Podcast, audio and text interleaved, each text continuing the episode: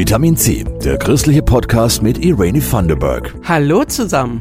Diesmal geht's bei uns um Barbie und Bagger, also um Spielzeug für Jungs und Mädchen oder doch für alle? Passend zum Start der Spielwarenmesse in Nürnberg. Außerdem sprechen wir über die Demos gegen Rechtsextremismus in der Region, zum Beispiel am 3. Februar in Nürnberg. Und dann geht's bei Vitamin C um eine Studie zur sexualisierten Gewalt in der evangelischen Kirche. Die hat hohe Wellen geschlagen.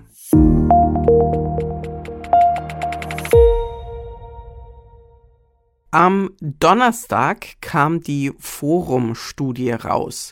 Wie und wo gab es in der evangelischen Kirche in Deutschland sexualisierte Gewalt und andere Missbrauchsformen in den letzten 100 Jahren? Die Evangelischen hatten das selbst angestoßen und bezahlt. Vorbildlich, sagen die einen, viel zu spät und mangelhaft, sagen andere. Christoph Leferz mit den wichtigsten Erkenntnissen. Jörg Sicherstiel ist Dekan in Fürth. Man muss überall damit rechnen, dass es sexualisierte Gewalt gibt.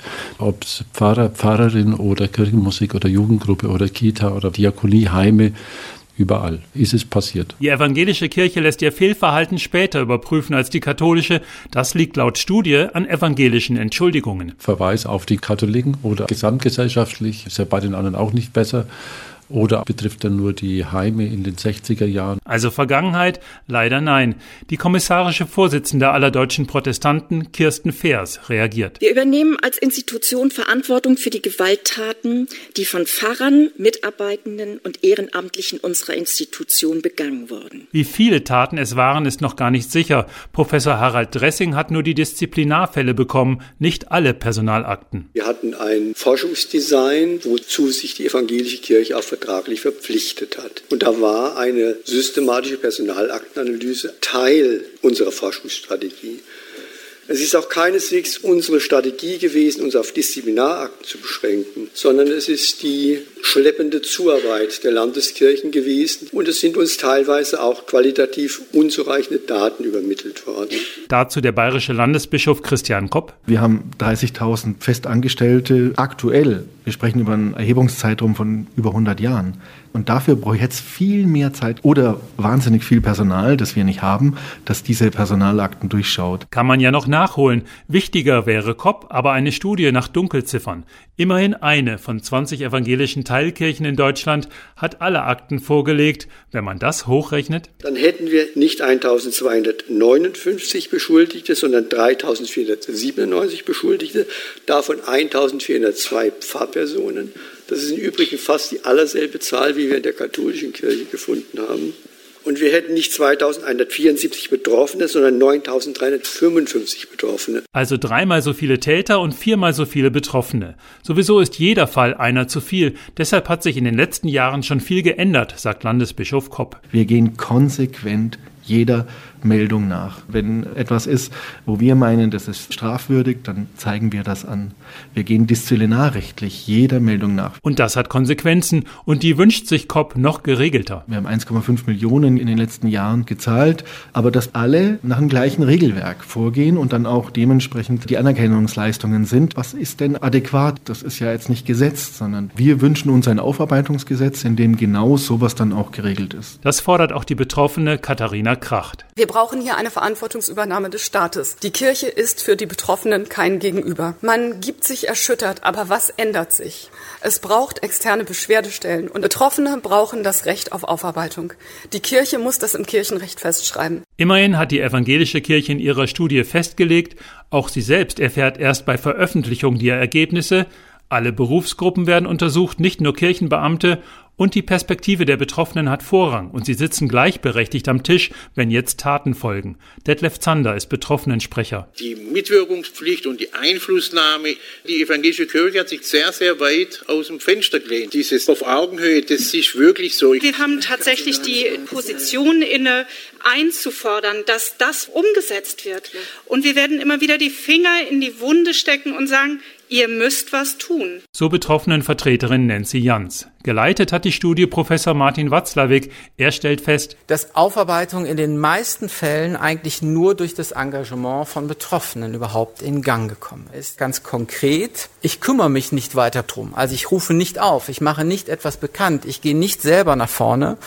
Und häufig führt es eben auch dazu, dass es weitere Betroffene von sexualisierter Gewalt gibt. Diese bisherige Untätigkeit hat Gründe, die die Kirche jetzt ändern will. Hier zwei der Hausaufgaben des Professors. Diese Erzählung, dass dies bei uns eigentlich gar nicht vorkommen kann, weil wir partizipativ, demokratisch und so weiter sind. Das verhindert also nicht die sexualisierte Gewalt, verschleiert sie nur. Und? Es gibt eine hohe Konfliktunfähigkeit und keine Konfliktkultur im Evangelischen. Und es gibt den hohen Wunsch der schnellen Herstellung von Harmonie mit dem übrigens auch Betroffene immer wieder konfrontiert werden, schnell zu vergeben, um etwas wiederherzustellen. 870 Seiten umfasst die Forumstudie und doch ist es erst der Anfang für die evangelische Kirche in Deutschland. Es ist die Spitze der Spitze des Eisbergs. Es ist noch nicht mal die Spitze. Es ist genug. Es ist schon lange genug. Das war der erste Einstieg in das Thema.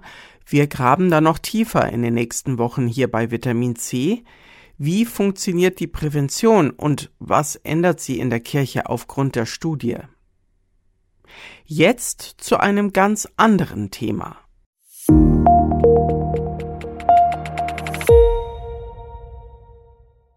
Mädchen spielen mit Puppen, Jungs mit Baggern. Stimmt, sagen jetzt wahrscheinlich viele.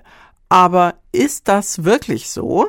Ist das jeweilige Spielverhalten erlernt oder doch angeboren?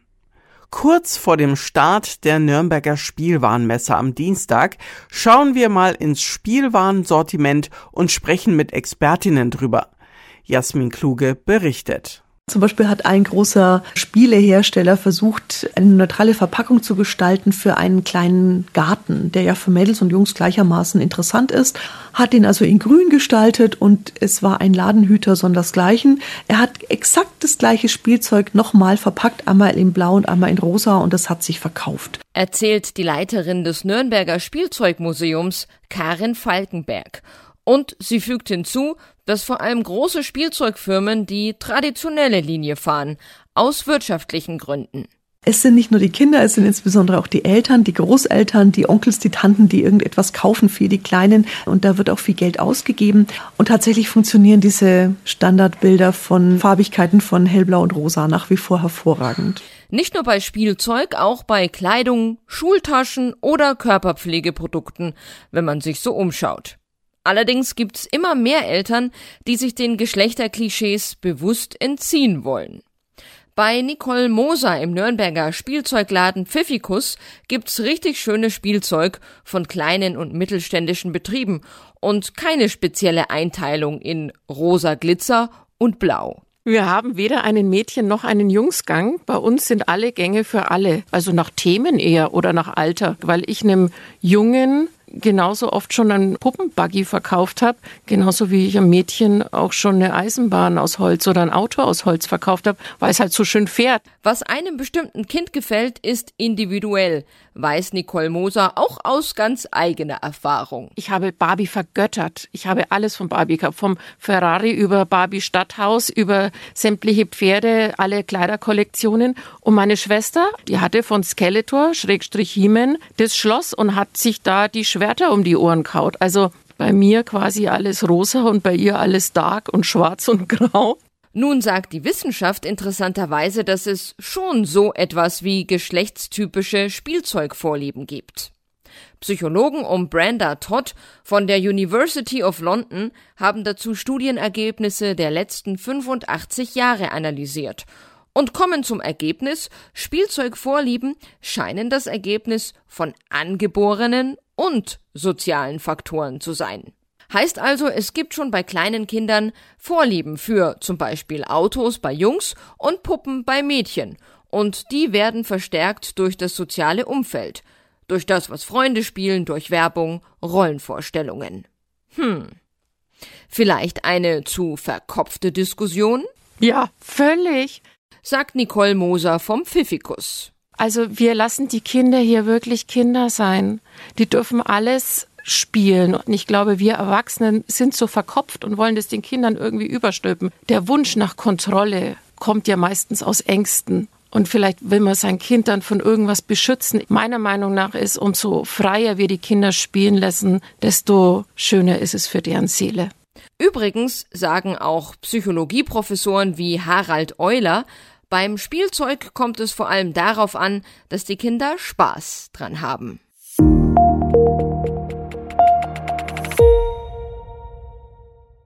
Viele tausend Menschen sind in den letzten Tagen in der ganzen Region losgezogen, um gegen die Politik der AfD zu demonstrieren und ein Zeichen zu setzen gegen Rechtsextremismus.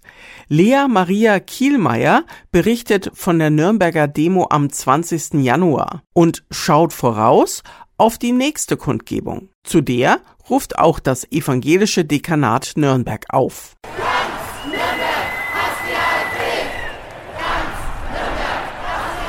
So klang es letzte Woche Samstag am Nürnberger Willy Brandtplatz und auf den Straßen drumherum. 15 bis 25.000 Leute waren gekommen zur Demo des Nürnberger Bündnisses Nazistopp. Viele hatten Transparente dabei mit Sprüchen wie Menschenrechte statt rechte Menschen, Demokratie schützen oder Nie wieder ist jetzt. Veranstalter Uli Schneeweiß.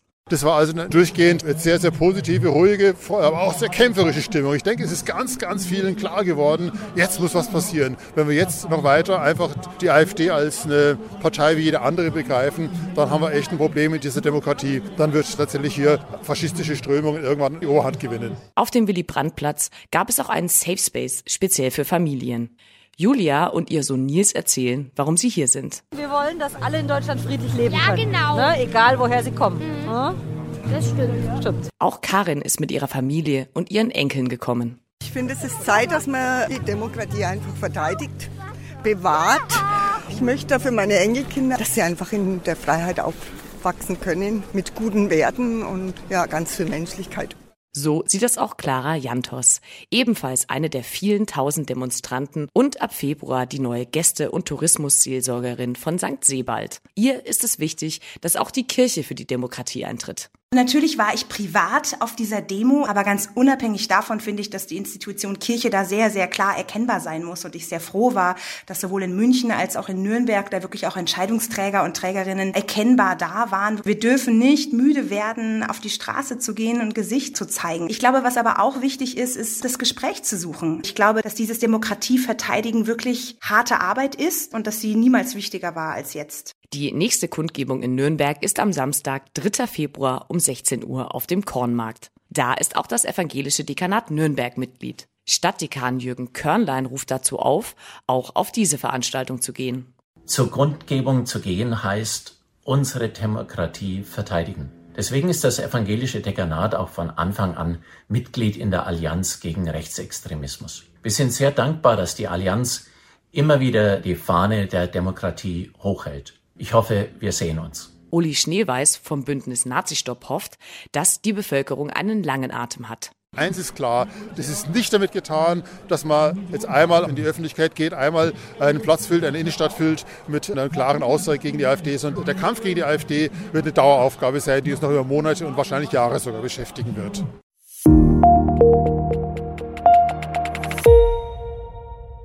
Das war's für diesmal mit Vitamin C. Empfehlt diesen Podcast und diese Folge gerne weiter. Wichtige Themen waren das heute.